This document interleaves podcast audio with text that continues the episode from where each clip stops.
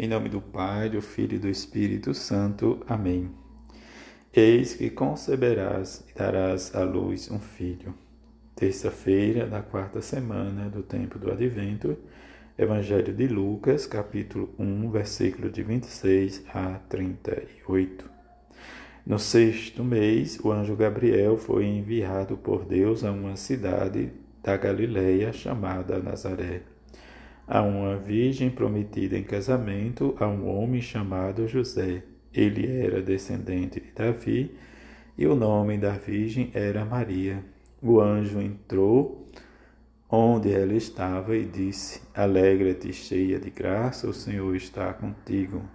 Maria ficou perturbada com estas palavras e começou a pensar qual seria o significado da saudação. O anjo então disse-lhe: Não tenhas medo, Maria, porque encontraste graça diante de Deus. Eis que conceberás e dará à luz um filho, a quem porás o nome de Jesus. Ele será grande e será chamado Filho do Altíssimo, e o Senhor Deus lhe darás o trono de seu pai Davi. Ele reinará para sempre sobre os descendentes de Jacó e o seu reino não terá fim. Maria perguntou ao anjo: Como acontecerá isto se eu não conheço homem algum? O anjo respondeu: O Espírito virá sobre ti e o poder do Altíssimo te cobrirá com sua sombra. Por isso, o menino que vai nascer será chamado Santo, Filho de Deus. Também Isabel, tua parenta, concebeu um filho na velhice este já é o sexto mês daquela que era considerada estéril, porque para Deus nada é impossível. Maria então disse: Eis aqui a serva do Senhor, faça-se em mim segundo a tua palavra. E o anjo retirou-se. Palavra da salvação.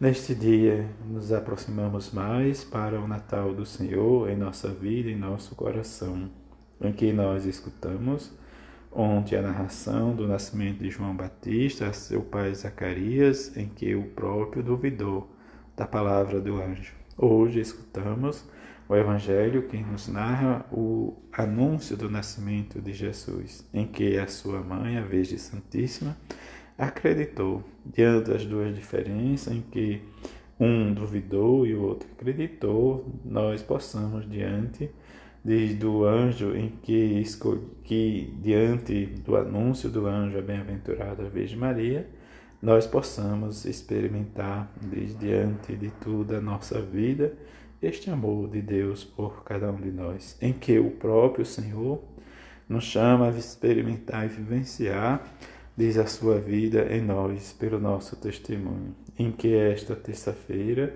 nós possamos olhar como nos diz a antífona diz da missa, um ramo brotará, brotará da raiz de Jessé. A glória do Senhor encherá, encherá a terra inteira e toda criatura verá a salvação de Deus. Neste anúncio da encarnação do Filho de Deus, em que nesta liturgia nós possamos sempre dizer, não só hoje, mas todos os dias da nossa vida, sim, ao projeto de Deus Pai, fazendo servos do Senhor a exemplo de sua mãe, a Virgem Santíssima, em que, diante dessa nossa experiência, em que escutamos, diz a narração, em que o salmista vai nos dizer: o Senhor vai entrar, é o Rei glorioso, e se ele entra, entra na nossa vida, nós precisamos viver a nossa conversão, nosso amor. Experimentar na nossa escuta do nosso dia a dia, como nos diz o anúncio do anjo que ele diz para a bem-aventurada nesta alegria, desta esperança, mas também diante da perturbação, da saudação angelical, ela vai se envolvendo com a palavra do anjo. E diante desta, desse envolvimento, ela é agraciada, plena do amor de Deus, e diante deste amor de Deus é obediente ao Senhor. Diante disso, nós possamos sempre viver e buscar sempre a nossa obediência, a exemplo dela e de São José, em que faça-se também em nós, diz o desejo e a nossa vontade de cumprir sempre o amor e a verdade e a misericórdia de Deus em nossa vida. E que sejamos também instrumento na obra da redenção e diante desta obra nós possamos também viver na esperança e no amor.